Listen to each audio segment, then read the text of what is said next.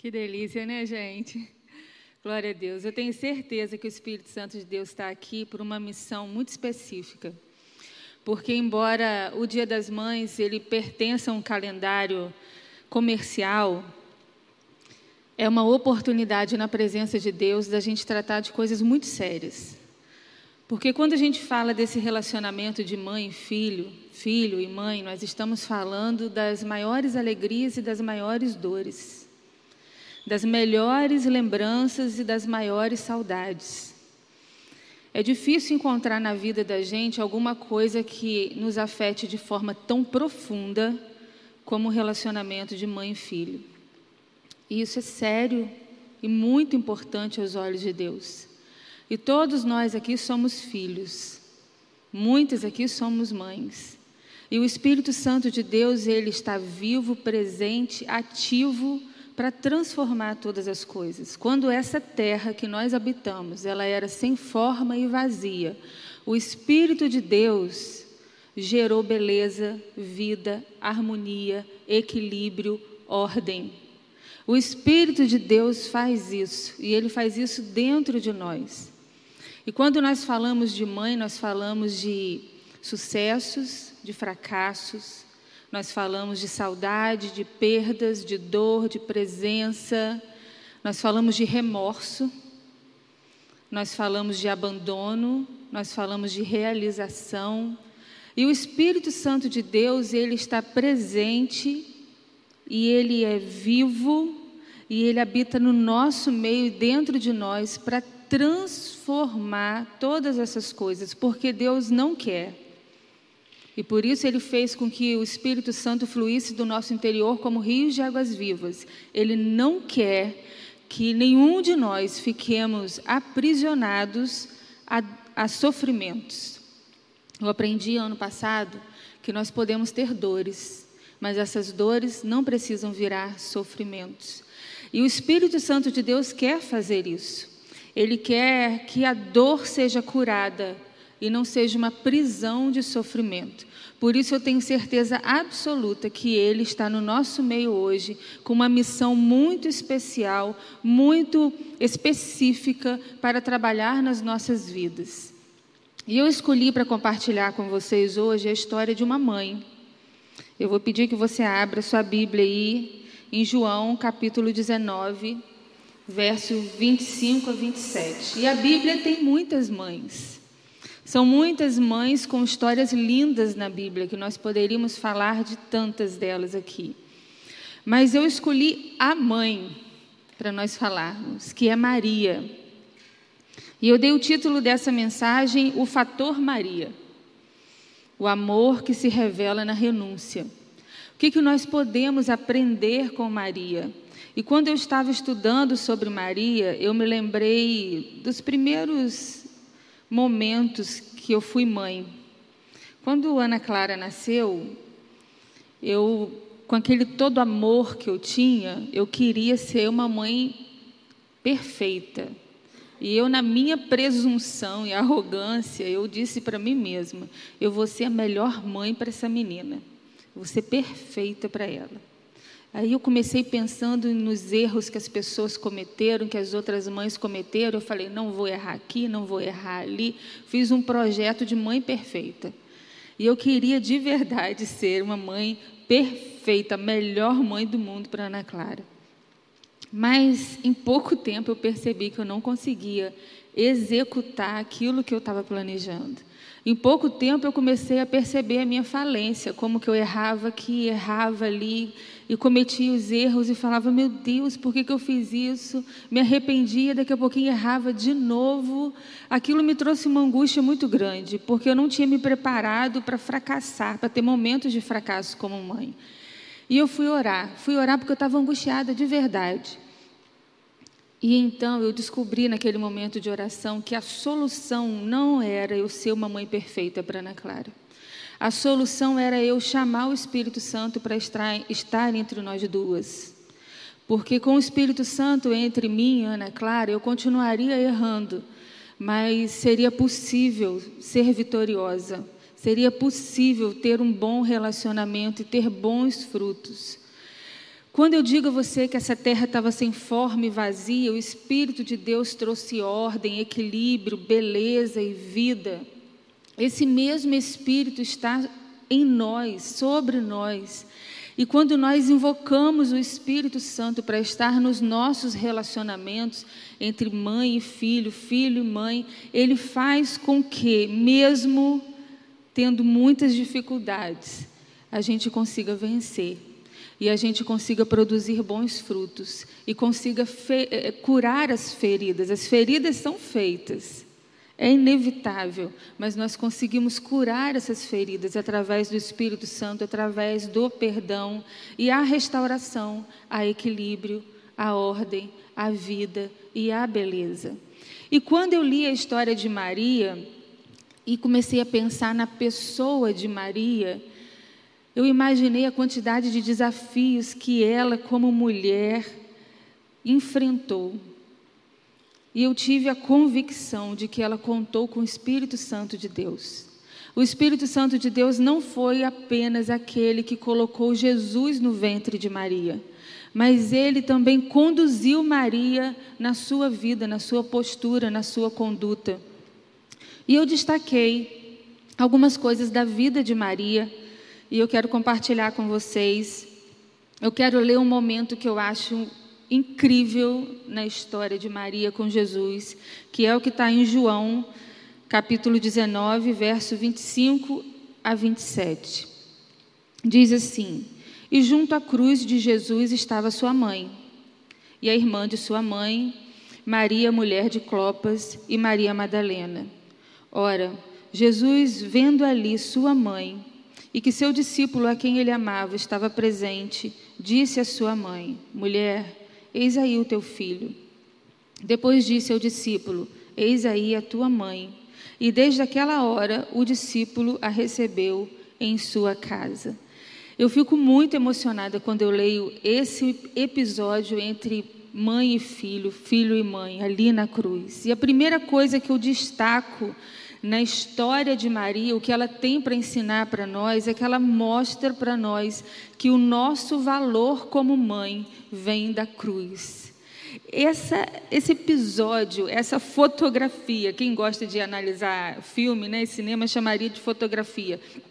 Esse episódio, essa cena, esse momento da crucificação é um momento de declaração extrema do valor que uma mãe tem. Se você pensar comigo, Jesus estava ali sofrendo uma dor terrível. Alguém duvida disso? Porque a dor que Jesus estava sofrendo ali não era só a dor física de um crucificado, ele estava sofrendo as dores de carregar o pecado de toda a humanidade. Ele estava diante do desespero da dor. A vida de Jesus estava se esvaindo e ele estava sentindo pela primeira vez a agonia de não perceber a presença de Deus perto dele, porque ele estava afetado, atravessado pelo pecado da humanidade. Era uma intensidade de dor na alma, com dor física tão grande, e este homem, no meio daquela dor tão absurda, ele volta os seus olhos para a mãe. E não era só um momento de grande dor que estava acontecendo ali, mas um momento de grande relevância. Você pode pensar comigo na história da humanidade, desde o dia em que ela foi criada, algum momento que tenha tido tanta relevância como o momento em que o Salvador estava morrendo na cruz para perdoar toda a humanidade? Pensa na dimensão, na relevância, na proporção do que estava acontecendo naquele momento. E justamente naquele momento em que a dor era absurda, em que a importância daquele momento é indizível, era extrema, naquele momento, Jesus para tudo e olha para a mãe. Isso revela o olhar de Jesus para a mãe revela o valor que a mãe tem. Jesus ignorou por alguns momentos toda a dor que estava na sua alma e no seu corpo. Ele paralisou a ocupação com a relevância que aquilo tudo estava acontecendo e ele foi pontual. Mãe, mulher, toma aí, você não vai ficar sozinho. Toma um filho para você. Você tem muito valor e você não vai ficar abandonada, você vai ser cuidada. E ele responsabilizou o discípulo: Você me ama, então você cuida dessa quem eu amo. Esse é um momento de revelação muito grande e nós precisamos absorver essa realidade para nós. Porque não é difícil se sentir desvalorizado. Às vezes nós nos sentimos desvalorizados por causa de palavras que os filhos falam. Às vezes porque o filho foi embora, porque o filho não aceitou os conselhos que você deu a vida inteira. Às vezes traições de verdade. Tantas situações faz a gente se sentir sem valor. E existe uma coisa chamada remorso, que faz a gente se sentir menor do que nada. Quando você olha para você como filho e percebe que você errou com a sua mãe, e a minha pergunta é: que filho não erra com a mãe? Que mãe não erra com o filho? Mas quando nós sentimos o remorso de ter errado com a mãe, quando nós sentimos o remorso de ter errado com o filho, nós nos sentimos completamente sem valor. Quando nós olhamos para a cruz, o olhar de Jesus para Maria é o olhar de Jesus para nós. Ele parou a dor, ele parou aquele cenário mundial e eterno para cuidar do coração da mãe. É assim que ele olha para você como filho, é assim que ele olha para você como mãe. Então não sei qual é a razão que faz você se sentir pequeno, se foi o fato da sua mãe ter ido embora, ou porque você não foi correto com a sua mãe, se foi o fato de ter sido desprotegido por ela, ou se foi o fato de você hoje olhar para o seu filho, um adulto, para sua filha, uma adulta, e perceber que você não colaborou como deveria quando ele era criança, quando ela era criança. Uma vez eu atendi uma mãe que sofria de depressão por muitos e muitos anos. E naquele processo da gente conversar e voltando, né, e, e perceber aonde foram os gatilhos ela chegou ao ponto em que ela agredia o filho fisicamente, num período em que ela ficou transtornada por um contexto, e ela agredia o filho fisicamente de forma muito brutal. E ela dava socos na boca do estômago da criança, e ela dava chute na cabeça da criança. E ela não é essa pessoa cruel, mas naquele momento ela tinha uma circunstância que tinha tirado dela a lucidez. E hoje, com o filho grande, ela não conseguia se perdoar por ter tido aquele comportamento, até que ela olhou para Jesus. E nos olhos de Jesus ela viu perdão. E ela viu que ela valia, que ela tinha valor para Jesus, mesmo ela tendo errado, e que Jesus podia perdoar porque ela era de muito valor para ele. Eu não sei qual é a situação nesse relacionamento mãe e filho que faz você se sentir sem valor. Se é abandono, se são erros, se é remorso, eu não sei. Se foi uma distância, uma questão mal resolvida e talvez a sua mãe não esteja mais aqui ou seu filho já partiu e você não conseguiu em vida resolver o que precisava. Mas olhe para a cruz, porque Jesus morrendo na cruz salvando o mundo inteiro, a humanidade inteira, ele parou e olhou para a mãe e deu a ela o valor devido, a atenção devida, o carinho devido. E isso não se restringiu ali naquele momento. Isso está hoje diante de nós. Porque é o mesmo Deus, é o mesmo Espírito que está aqui. Se você hoje olhar para Jesus, você vai ver Ele parando tudo e olhando para você como ele olhou para Maria, e restaurando o que precisa ser restaurado, e fazendo você se sentir valioso e valiosa como você é, a despeito de qualquer coisa ou situação. A segunda coisa que eu percebo na vida de Maria é que ela teve uma fé com resposta. É verdade que a fé pode ser aplicada em muitos lugares. A gente pode aplicar a fé num pedaço de madeira, a gente pode aplicar a fé numa pessoa, a gente pode aplicar a nossa fé numa ideologia, a gente pode aplicar a nossa fé em muitos lugares. Mas só há um lugar onde nós colocamos a nossa fé que a gente tem uma resposta de verdade. E eu vejo aqui que Maria colocou a fé dela no lugar certo e ela teve uma resposta. E nesse momento eu percebo que a resposta visível que Maria obteve dessa fé foi a estrutura de superar a dor, de suportar a dor. Quando eu vejo Maria aos pés da cruz, eu não só fico comovida com o sofrimento dela, vendo o seu filho ali injustamente, cruelmente sendo assassinado. Mas eu fico comovida com a fé dela. Como eu me comovo com a fé hoje de muitas mulheres, de muitas mães, mães físicas e mães espirituais. A fé, ela gera um tipo de combustível, de energia, de força que produz algo na vida da mãe que é um diferencial. Não uma fé colocada em qualquer lugar, mas a fé colocada em Jesus.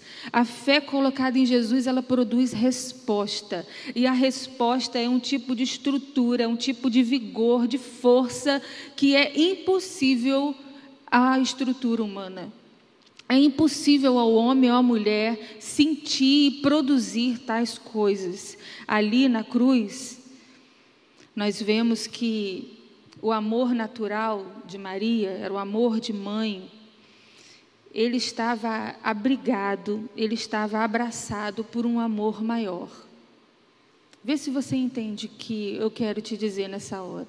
O amor de mãe, ali na cruz, fazia com que Maria ficasse um trapo, quebrada, caída, destruída, ao ver cada coisa que o seu filho estava passando.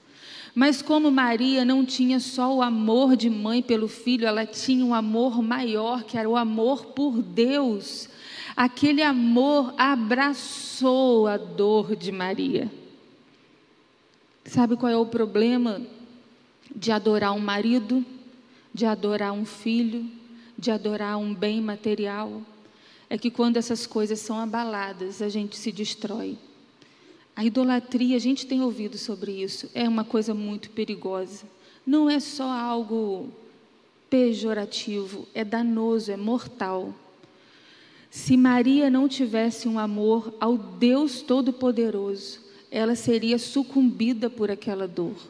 Qualquer um de nós, perdendo uma mãe, perdendo um filho, perdendo um pai, perdendo o um marido, perdendo a esposa, perdendo os bens materiais, se nós não tivermos um amor superior a isso para abraçar essa dor, nós seremos destruídos. Maria amava o seu filho, mas ela amava muito mais ao Deus eterno que estava ali encarnado no seu filho. Por isso ela não foi sucumbida por aquela dor. Ela experimentou os lugares de maior, dor, de maior angústia. Ela sentiu o máximo da sua fragilidade. E aqui a gente está falando de limites. Eu não sei se você já visitou os seus limites algumas vezes. Mas nós temos limites. E às vezes as situações acontecem que nós visitamos os nossos limites. E nós precisamos. Precisamos que a nossa fé esteja no lugar certo. Porque a fé no lugar certo, a fé em Deus, ela traz para nós uma resposta, uma resposta de superação. E por isso, é impossível o homem sepultar um filho. É impossível o homem viver feliz mesmo com a falta de uma mãe, de um pai. É impossível o homem ver um filho ir por caminhos que ele nunca ensinou caminhos de depravação, de vergonha, de autodestruição. É impossível para nós. Mas quando nós temos a fé em Deus, a resposta dessa fé é uma estrutura sobrenatural, é um vigor sobrenatural. Nós somos adornados por uma fé indestrutível. Maria suportou cada minuto que devia parecer uma eternidade, gente. Cada minuto assistindo Jesus sendo chicoteado, cada minuto assistindo Jesus gemendo na cruz, devia ser como viver uma eternidade, mas ela foi capaz de resistir ali, porque ela estava sendo confortada por uma fé indestrutível, uma fé inabalável. Por isso nós precisamos, como Maria, cuidar todos os dias para que não se levantem ídolos na nossa vida. Para que a gente não confie, não coloque a nossa fé, a nossa confiança nos bens materiais, no casamento sólido, na influência, nos amigos, no amor do filho, no amor da mulher, do marido. Nós precisamos colocar a nossa confiança, e isso é fé, em Deus, porque nós temos uma resposta e quando o dia mal vier, gente, e ele vem, eu acho que a gente hoje está percebendo isso mais do que nunca. Nós teremos estrutura para passar por ele, não uma estrutura humana, porque a estrutura humana não foi feita para isso. Ela, não, ela sucumbe, ela não aguenta, mas uma estrutura celestial. Em terceiro lugar, o que eu percebo na vida de Maria, que ela teve uma firmeza muito grande na sua conduta, no seu caráter. Maria como pessoa. Muitas vezes nós só olhamos para Maria rapidamente como a mãe de Jesus, aquela que gerou Jesus. Mas ela foi uma pessoa, ela foi um ser humano, ela foi uma criança, uma jovem, com sonhos, com fragilidades, ela, com toda uma circunstância. E quando eu olho para a conduta de Maria como pessoa, eu vejo que ela teve uma firmeza muito grande uma firmeza muito grande na sua conduta, no seu caráter. E a gente tem precisado ouvir sobre firmeza, porque hoje em dia, quando as pessoas são firmes na conduta, no caráter, elas são canceladas. É assim que fala agora, né? É cancelado. Então a gente precisa aprender a ser firme e pagar o preço que for por essa firmeza, a ter uma conduta de caráter e sair mal na foto e ser cancelado, e ser ignorado, e ser criticado, e ser apedrejado. Nós precisamos moldar o nosso caráter para que isso aconteça. Maria, ela ensina isso para nós. Ela tinha uma fidelidade inegociável ali aos pés da cruz.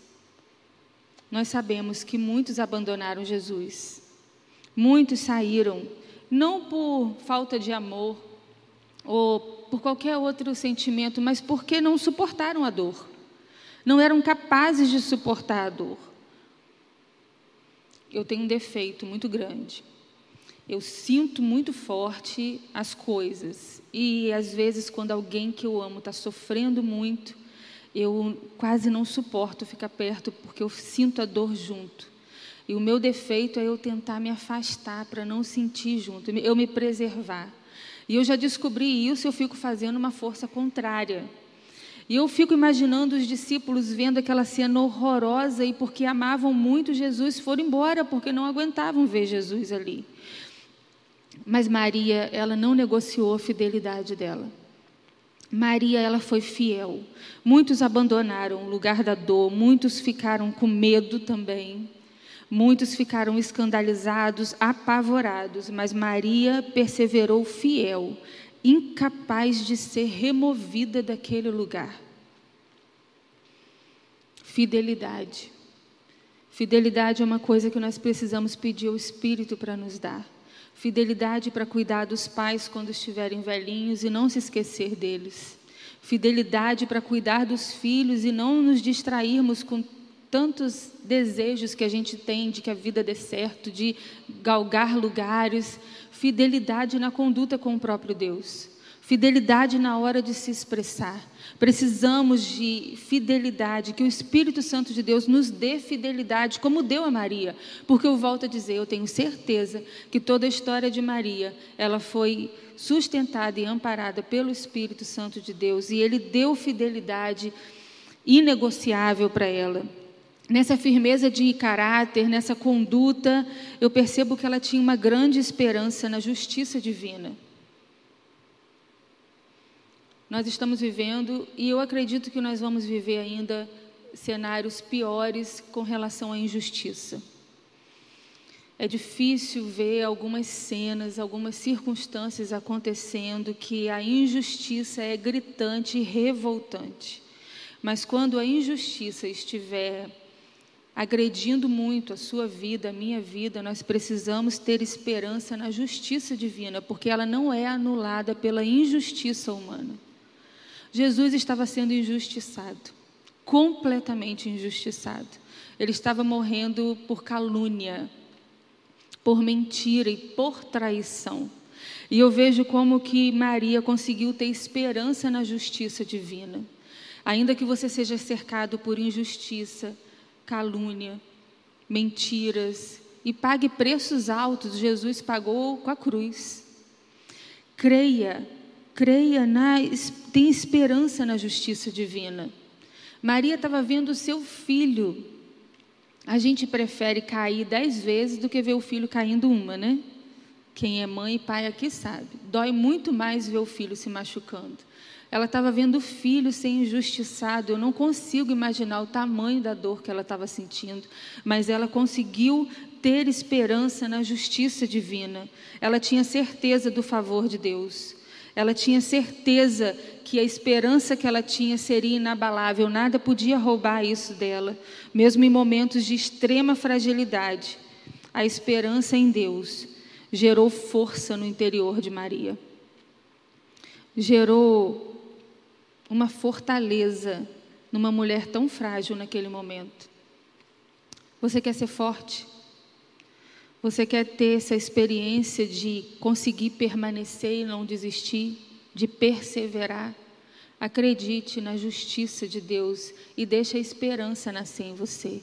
O Espírito Santo está aqui como estava lá com Maria, e ele pode produzir em mim e em você esperança, a despeito de qualquer cenário caótico de injustiça que a gente esteja convivendo, seja dentro de casa, seja na sociedade, seja em qualquer nível.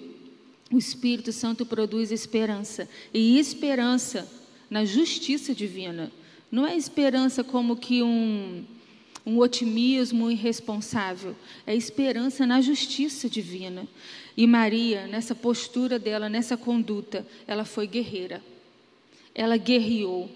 Ela esteve em posição de alerta. Em momento nenhum ela baixou a guarda. Ela sabia que existiam batalhas e ela não contou apenas com a sua própria estrutura para guerrear essas batalhas. Mães, os seus filhos precisam chegar a determinados lugares que Deus já escolheu para eles. E não é só pagando escola que você vai fazer com que eles cheguem lá. Existe uma batalha, uma batalha constante para que aqueles que foram confiados a nós, como o pastor falou, eles sejam lançados como flechas e atinjam o alvo que já está planejado pelo Senhor. Então se posicione não pague a escola e ache que o seu dever está cumprido. Você precisa ser uma guerreira. Você é o um muro de proteção para os seus filhos. Você é aquela que vai invocar o Espírito Santo para moldar o caráter do seu filho. Você vai ter uma ação completamente direta. Cuidado. Cuidado quando o seu filho apanha e você manda ele responder batendo mais forte. Você está construindo um caráter. E o caráter que você está construindo é um caráter bíblico, precisa ser um caráter bíblico. Ainda que seja difícil para você, para mim, porque é difícil. É difícil. Quando um filho chega injustiçado, apanhou, você, a nossa carne quer que ele revide, mas nós temos que lembrar que não é só a gente que tem que dar a outra face, nós temos que treinar pessoas para darem a outra face. Cuidado para você não estar incentivando o seu filho a escolher a faculdade que vai ter o melhor salário, agredindo o chamado dele, a aptidão natural dele, fazendo do seu filho um, um materialista. É necessário guerrear para que ele descubra a vocação dele, para que ele trabalhe sim, seja bem sucedido financeiramente sim, e financie o reino de Deus na terra, o crescimento do reino de Deus na terra, mas esteja no lugar certo, seja realizado, seja realizada, e Deus que deu essa aptidão natural vai usá-lo de uma maneira incrível. Nós precisamos ser guerreiros e guerrear não só com recursos naturais. Quando eu digo recursos naturais, é falando, é, pede por favor, dá, pede licença, paga a escola. Isso são recursos naturais que nós temos para criar filhos. É dar boa educação, é, não pisa no pé do coleguinho, peça desculpa, por favor, é pagando a escola, ensinando a sentar à mesa, se comportar, dar boa noite, falar com o avô. Não, não são só esses os nossos, as nossas demandas. Não são só esses os nossos recursos, você tem unção de Deus. Você tem unção de Deus para guerrear e tirar o seu filho de lugares perigosos. através de armas espirituais. Não é só no grito que você vai fazer esse menino, essa menina parar de fazer certo tipo de coisas. São armas espirituais. Peça a Deus. Deus vai te dar a arma específica para a demanda certa. E, em último lugar, eu percebo na vida de Maria uma grande lição de renúncia e de amor.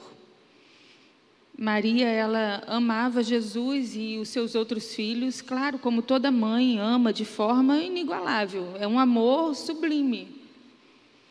É um amor incomparável, é um amor que Deus coloca mesmo sobre a mãe. Mas o grande segredo, o grande segredo de Maria é que ela amou a Deus acima dos seus filhos amou a Deus acima de todas as coisas. E a gente percebe isso desde quando o anjo apareceu para Maria.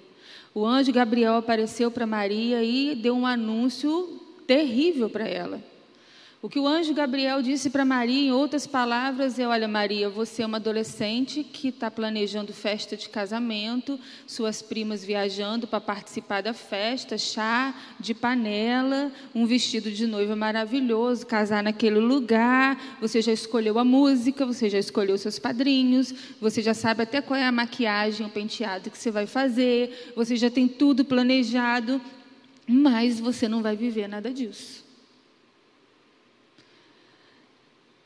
Deus vai colocar no seu ventre o Messias, você vai carregar o Messias. Uau, isso é bem-aventurada ela. Mas todos esses sonhos de menina, eles não vão acontecer. E Maria teve a oportunidade de dar uma resposta. E a resposta que Maria deu foi: Seja feita através da sua serva a tua vontade, Senhor. Sabe o que Maria está dizendo? Eu estou abrindo mão do chá de panela, eu estou abrindo mão da festa de casamento, eu estou abrindo mão das minhas primas virem comemorar comigo, eu estou aceitando, ao invés das minhas primas virem comemorar comigo, me caluniarem, me chamarem de sem moral, eu, eu aceito, ao invés de ser bajulada pela minha mãe e meu pai, ver um olhar de desconfiança no, no olhar dele, no, no semblante deles. Era isso que Maria estava respondendo ao anjo. Eu aceito, ao invés de ter uma lua de mel como eu planejei, igual da minha amiga aqui do lado, que eu já até desenhei, esbocei tudo, eu aceito abrir mão de tudo isso e ficar numa condição vexatória diante das pessoas e não realizar nenhum desses sonhos. Renúncia. Renúncia. É claro que nós vemos Maria como a grande mulher, a bem-aventurada que teve o Messias em seu ventre, mas ela, como menina, como adolescente, ela abriu mão de muita coisa. Ela renunciou muita coisa. Maria renunciou os seus sonhos de adolescente para gerar Jesus. Maria renunciou o conforto de uma vida padronizada para criar Jesus bem.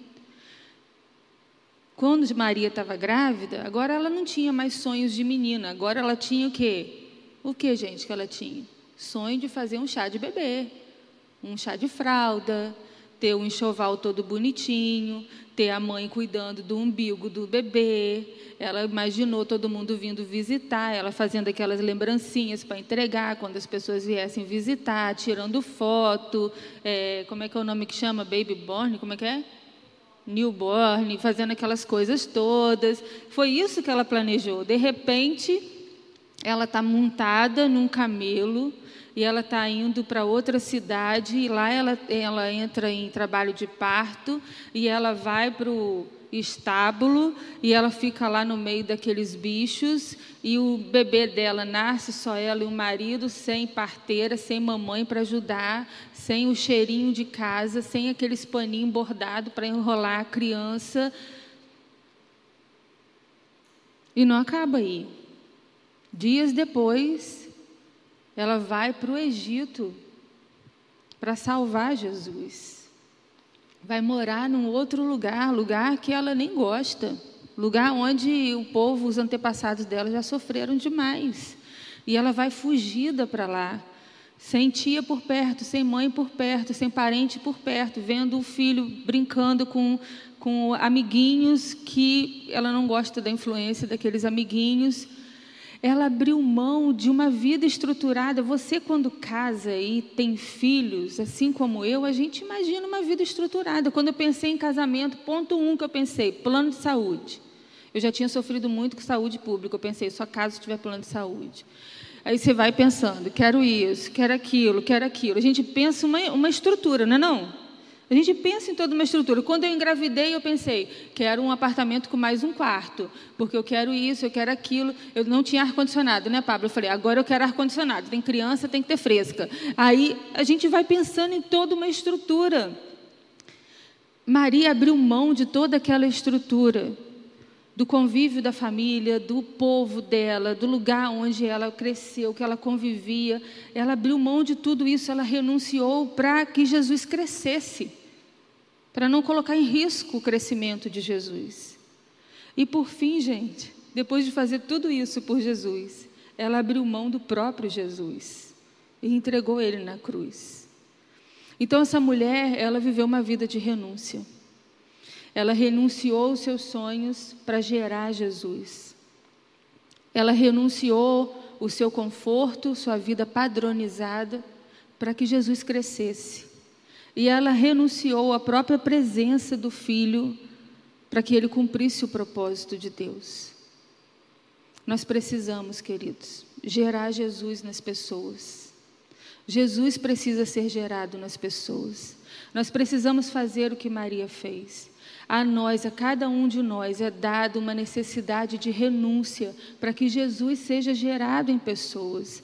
Não podemos ficar nesse barco de prazeres, desfrutando da presença de Jesus. Jesus precisa nascer em muitos lugares, ele ainda não nasceu. Em muitas famílias ele ainda não nasceu, em muitos lugares ele ainda não nasceu, e a gente precisa renunciar, como Maria renunciou os seus sonhos de menina seus projetos pessoais, nós precisamos renunciar a fim de que Jesus nasça em lugares que ele precisa nascer. Nós precisamos renunciar estrutura de vida planejada para que ele se expanda, para que ele cresça no mundo, para que isso aconteça. A gente precisa ter disposição de pagar esse preço para que isso cresça. Não pode ficar retido, não pode ficar aqui no nosso braço, tem que crescer. E se isso exige de nós pagar preço, abdicar de coisas, renunciar. Nós precisamos renunciar. Nós precisamos renunciar à companhia gostosa de ficar aqui dentro, cultuando e só sendo agradável. A gente precisa ir para o deserto. Em situações difíceis, que você ora, sabe que Deus está te ouvindo, mas a tribulação é tão grande que você quase nem sente. Mas a gente precisa renunciar a esse prazer que a gente sente aqui para poder entrar em, lugares, em cavernas úmidas, cruéis, para que Jesus ele aconteça na vida das pessoas. Essa história de Maria, ela fala muito para nós. Maria renunciou muitas coisas porque ela amava muito mais do que seu filho, muito mais do que Jesus, ela amava a Deus. E sabe qual foi o desfecho de tudo isso? O desfecho de tudo isso é que por causa desse caminho todo que ela percorreu, Maria foi recompensada. Maria foi recompensada, ela viu Jesus glorificado. Ela não terminou, a vida dela não terminou na renúncia de uma adolescente. A vida dela não terminou na renúncia de uma mãe de família, abrindo mão de conforto, segurança, estrutura. A vida dela não terminou no sofrimento da cruz. Ela viu Jesus ressuscitado. Viu a glória de Deus sobre o seu filho, que agora era o Deus Todo-Poderoso. Ela viu Jesus sendo assunto aos céus, ela viu Jesus impactando a humanidade inteira, ela teve essa alegria o que eu quero dizer a você é que, mesmo que a gente tenha renúncias para gerar Jesus em outras vidas, mesmo que a gente pague o preço para que o Evangelho cresça, mesmo que a gente abra mão de momentos de prazer para poder colocar o pé na lama onde estão os pecadores, nós veremos Jesus voltando na Sua glória para nos buscar. Isso será maravilhoso e nós poderemos dizer naquele dia: valeu a pena. Valeu a pena, valeu a pena gerar Jesus, valeu a pena renunciar os prazeres, o conforto, aquilo que era meu por direito. Valeu a pena, porque nada se compara a essa recompensa de ver Jesus voltando para nos buscar na Sua glória. E sabe de uma coisa? Quem seremos nós na hora desse encontro? O que teremos nas mãos para apresentar. Eu li aqui um mínimo que eu poderia sobre a vida de Maria. A sua fé inabalável, a sua esperança firmada, a sua fidelidade, a sua integridade, o seu caráter. O Espírito Santo ajudou Maria a ser essa mulher e fazer tudo isso. O Espírito Santo também ajuda você e a mim a fazermos tudo isso, porque nós, por nós mesmos, não somos capazes. Mas o Espírito Santo, ele produz isso. E se você hoje pede ao Espírito Santo para que te leve a esse lugar, ele vai te levar. E quando Jesus voltar, e quando você se encontrar com ele, esse encontro vai ser muito maravilhoso, porque além de você contemplar o Mestre em glória, você terá muitas vidas para apresentar para ele. Você não estará com as mãos vazias. Você pode se colocar de pé no seu lugar? Nesse dia que a gente fala sobre mãe e filhos, o Espírito Santo ele veio aqui, está aqui para poder mexer no seu interior. Porque ele pode te curar de dores, ele pode te arrancar de lugares onde você está aprisionado, lugares de abandono, lugar de tristeza, lugar de remorso. Ele vai fazer isso porque ele trabalha nas imperfeições.